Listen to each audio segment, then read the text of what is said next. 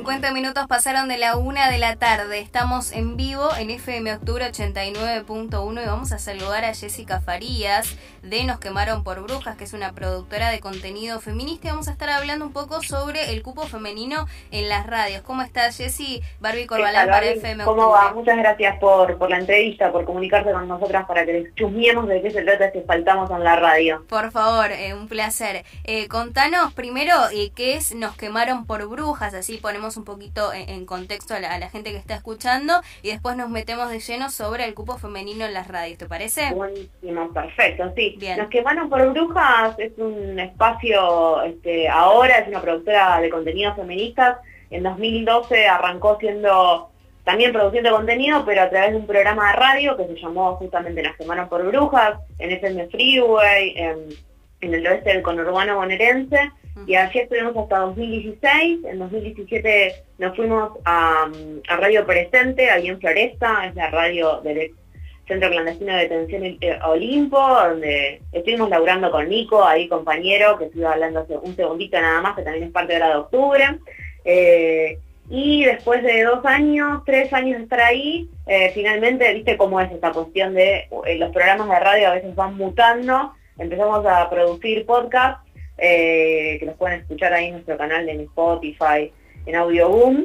Y también empezamos a hacer laburos que son más eh, teóricos o esos tipos de monitoreos, relevamientos. No solamente hicimos, el, faltamos en la radio en 2017 y ahora este en 2020, sino que también estuvimos analizando, por ejemplo, los Martín Fierro a la radio, porque también nos pareció interesante ver que se premiaba, ¿no? Estamos invisibilizadas en las radios, estamos presentes, pero todavía no estamos en todos los lugares, y después ver cómo se, cómo se galardona también este, de una forma bastante machirura, eh, también estuvo, estuvo interesante como para ver el correlato también en, el, resto del año, ¿no? el, resto, el resto del tiempo y, sobre todo qué se premia y cómo, cómo circulan nuestras voces. Muy interesante. Es decir, o sea, hicieron un informe en 2017 y ahora hicieron otro informe este año.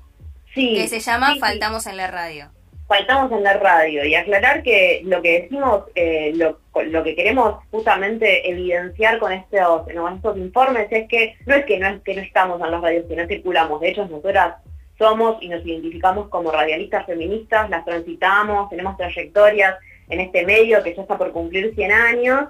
Em, lo que queremos marcar con el faltamos es que justamente no estamos ocupando todos los espacios o que los estamos ocupando de una manera totalmente inequitativa. Eh, entonces, esa es la pretensión que tenemos al armar el informe, ¿no? Porque ahí por ahí eh, nos llegan mensajes en las redes sociales eh, que, tienen que ver con esto, de que bueno, que estamos, sí, obviamente sabemos que estamos, somos radialistas, pero queremos estar de otras formas, ¿no? No solamente estar presentes de manera equitativa, sino también sin violencias machistas, sin atravesar violencias laborales, entendiendo que es un derecho estar eh, en, la brecha la brecha salarial también. Sí son un montón de cuestiones. Y vos decías no estamos a, seis días nada más de, cumplir 100 años eh, con, la radio. Imagino no en esos 100 años toda la historia dentro de, las mujeres de, este mundo eh, cómo se ha transitado no Sí, hay un análisis muy pero muy interesante de una compañera nuestra, Rosarina, Lucía Fernández Cico, eh, está ahí en el, informe que armamos, que nos faltamos de la radio 2020, que lo pueden encontrar en todas nuestras redes sociales,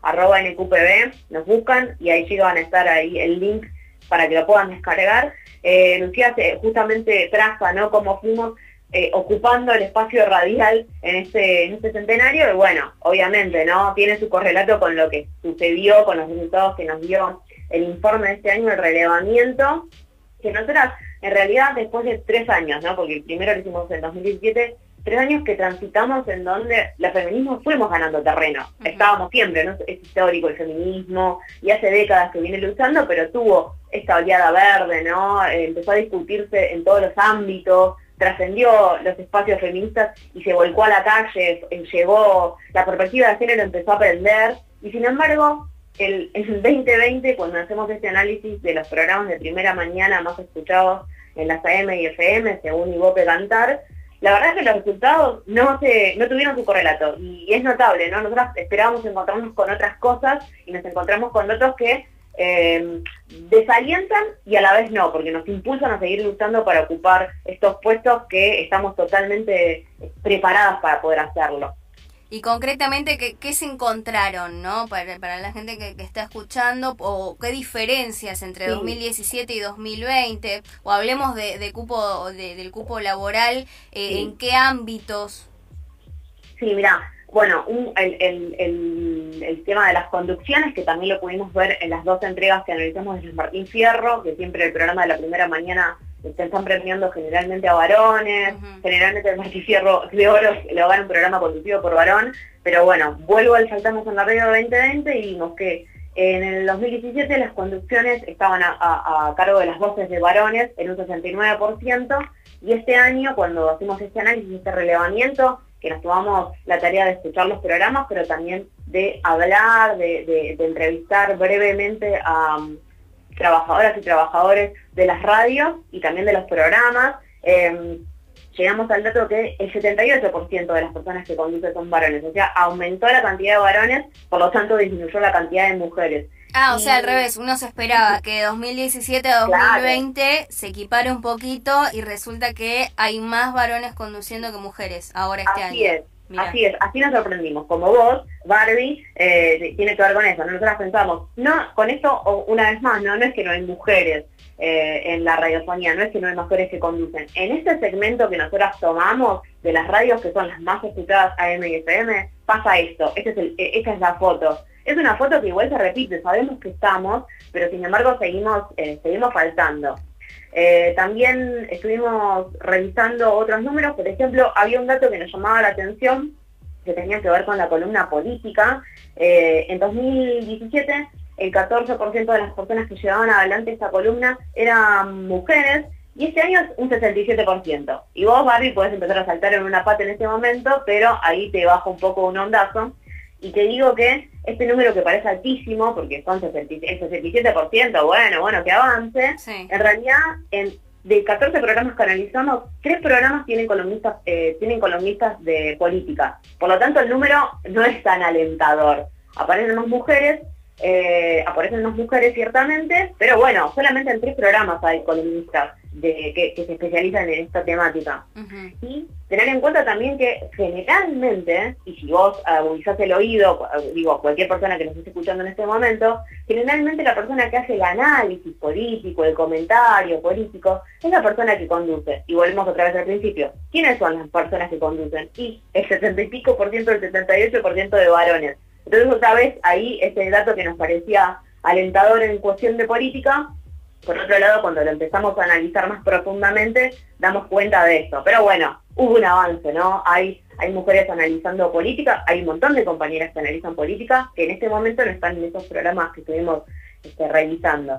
Eh, así que bueno, ese también era otro datito. Claro, están, pero faltan en los medios de comunicación masivos. Estamos hablando con Jessica Farías de Nos quemaron por brujas, que es productora de contenido feminista, acerca de un informe que hicieron que se llama Faltamos en la radio. Te llevó, a ver, estamos hablando sobre la radio específicamente, pero bueno, se conoció, creo que el mes pasado, si mal no recuerdo, eh, lo de Silvia Martínez Casina, conductora eh, muy con trayectoria de, Canal 13 que no, no aparecía en la página del diario con la programación, no eran todos hombres en esa programación, bueno, ella se quejó, eh, hubo, hubo, un tema, una polémica alrededor de eso. Es la televisión, pero digo, mal que mal es un medio de comunicación masivo.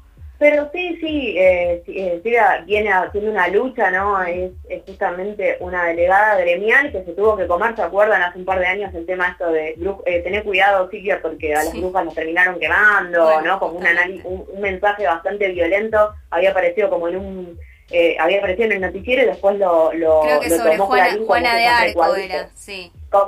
Creo que era sobre un comentario sobre Juana de Arco. Sí, exacto, exacto, era, era por ahí. Este, pero sí, y, justamente analizar, nosotros nos ocupamos de la radio por, porque somos este, radialistas y venimos desde este ámbito, pero no dejamos de ver justamente, como decís vos, el resto de los medios de comunicación y sucede, ¿no? ¿Qué pasa cuando esto, cuando hacen la publicidad, que se ven todas caras de varones, no aparecen las mujeres? ¿Qué pasa con las lesbianas, con las travestis, con las trans, ¿no? También nos preguntamos. Y también eso pasa cuando conocemos la gráfica cuando, cuando arranca el año eh, en las radios, si vos ves cómo están papeladas la ciudad o cómo aparecen los medios, son mayoría de varones, o sea, ya está. Eh, eh, es, como muy claro que no estamos apareciendo, aunque habitemos este medio, así que por eso nos parece interesante generar estos informes como para traer la discusión también, ¿no? Para mover un poco el avispero y, y, seguir impulsando. Hay proyectos de ley, de marcha, de Durango, este, que están avanzando ahí con un empuje de la OFEM, un medio feminista este, de la de un medio contrahegemónico, ¿no? Hecho por compañeras que vienen laburando hace un montón de años también. Eh, así que hay una avanzada, hay una necesidad de repensar cómo habitar estos medios, no solamente por quienes laburamos con los medios de comunicación, sino también porque las audiencias eh, merecen tener eh, otro, otros otros programas, otros contenidos que rompan con la lógica patriarcal, contra la lógica hegemónica machista, eh, que rompa con esta cultura, con esta cultura machista sobre todo, ¿no? Porque justamente hay un, hay un capítulo, el capítulo J de la plataforma de Beijing que habla de reducir las brechas de género en los medios, por un lado que haya mayor participación de mujeres en los medios de comunicación y por otro lado también habla de fomentar una imagen estereotipada. Y si nosotras en las radios aparecemos siempre como la figura más bien decorativa que acompaña a un varón solamente para informarle cómo está la General Paz y cuánta temperatura hace, y nos pone en un lugar que después también se reproduce eh, en, el resto de la sociedad cuando nos ponen en otros lugares no más de más en otros lugares de, inferior, no de inferioridad en realidad, como una locutora no tiene un lugar de inferioridad, pero digo, ¿no? En otros lugares en donde justamente nosotras no, no estamos tomando las decisiones, no, no estamos yendo por esa vía, entonces es necesario romper con los estereotipos, también teniendo en cuenta eso, ¿no? Cómo se reparten los roles, cómo se distribuyen y qué lugar ocupamos mujeres, lesbianas, travestis y trans. Justamente decías esto de, los carteles, yo venía para la radio y ahora que me, me percateo, o sea, lo decís, vi un, par de carteles, claro, solo de, y de radio, ¿eh? de una radio conocida que tenía a dos conductores, ¿no? Con sus dos horarios correspondientes. Me quedé mirándolo un rato porque estaba en el semáforo y, y ahora que lo decís, viste cuando uno empieza como a caer, ¿no? En, en, en esta cuestión. Sí, este, y, y, sumándote también a esto, eso también tiene que ver con, romper con los estereotipos, ¿no? Si no fomentamos la participación de mujeres lesbianas, travestis y trans, las otras generaciones que, que, nos, que, nos, que están después de nosotras eh, entienden que no tienen que participar porque no hay chance, porque no hay posibilidad, porque no hay un espacio. Entonces es también generar conciencia, ¿no? Generar conciencia y, y contarle a las generaciones a las otras que, sí, que hay chances, que hay que abrirse eh, el, camino, eso eso demuestra, ¿no? Justamente el informe hacia ese lado. Eh, y para, para ir cerrando también, eh, ¿qué pasa con el, cupo laboral trans en la radio? Total, total. es muy importante, bueno, en este relevamiento nosotros lo que hicimos fue hacer un análisis de un análisis más este, cuanti, no nos metimos como más en los discursos, sino en quienes anunciaban y cómo se presentan. Eh, por, eso, por eso hablamos más que nada de varones y de mujeres. Hicimos un relevamiento en donde solamente encontramos a una compañera trans en el programa del Club del Moro, Acosta, eh, que fue la única, a la, única que pudimos evidenciar eh, justamente en este, en, este, en este monitoreo, en este reporte que armamos ahora para el 2020, y es y es notable, ¿no? También, porque ¿qué pasa? La, cuando son pequeñas, las, las mujeres trans, las compañeras trabas em, y trans, justamente son expulsadas de, de, los, eh, de los establecimientos educativos en los primeros años, entonces hay todavía mayores eh, para poder llegar para poder seguir formándose o para poder ocupar los medios y también ver de qué manera lo ocupan, ¿no? De qué manera lo transitan, eso es importante. Y de paso, Cañazo, eh, para, poder, para poder también tener en cuenta las voces de compañeras, eh, las recomienda, ¿no? Si quieren seguir metiéndose en este mundo de, lo que pasa en la radiofonía de nuestro país, les recomiendo muchísimo que escuchen una nueva producción de Tristana Producciones, que es Bocanada, eh, en donde justamente Flor Guimarães, una compañera radialista que estuvo ahí laburando también en Radio Presente, cuenta cómo es ser traba y trayectar los medios de comunicación. Em, em, así que está, está piola también para, escuchar, no solamente para leer, sino para escuchar qué sucede con la voz de las compañeras ahí este, en el oído. Súper interesante. Jessica Farías, te mandamos un beso grande. Recordanos, a ver, las redes sociales para poder encontrar también eh, este informe que, que está bueno también eh, leerlo completo para quienes quieren chusmearlo un poquito más. Sí, eso es rapidito todo lo que estuvimos hablando porque el tiempo en la radio también es tirano y les agradecemos muchísimo el espacio, pero nos pueden buscar en Instagram eh, y en Twitter como arroba NQPB, que son las siglas de Nos quemaron por brujas, y también nos encuentran en, Facebook, tenemos la fanpage que es Nos quemaron por brujas, eh, y nos pueden escuchar a través de Spotify, de, poniendo también los mismos nombres, eh, Audio Boom, como para seguir para seguir este, masticando esta información y, y, bueno, y dar vuelta a la tortilla y que los medios de comunicación sean verdaderamente equitativos y que la brecha se, se acorte, ¿no? Por supuesto. Fundamental. Arroba N de nene, eh, Q de queso, P de papá, B de B larga, ¿eh? De B larga de bruja. Bien, entonces N, N, Q, P, B larga es el arroba en el Instagram y ahí está todo el contenido. Así es. Muy bien. Jessica, te mandamos un beso grande y te agradecemos la comunicación. Un abrazo para ustedes. Jessica Farías de Nos quemaron por brujas, ahí nos pasaba su Instagram, arroba NQPBlarga, que es la productora de contenido feminista. Estuvimos hablando sobre el cupo femenino en las radios, ellas hicieron un informe súper interesante.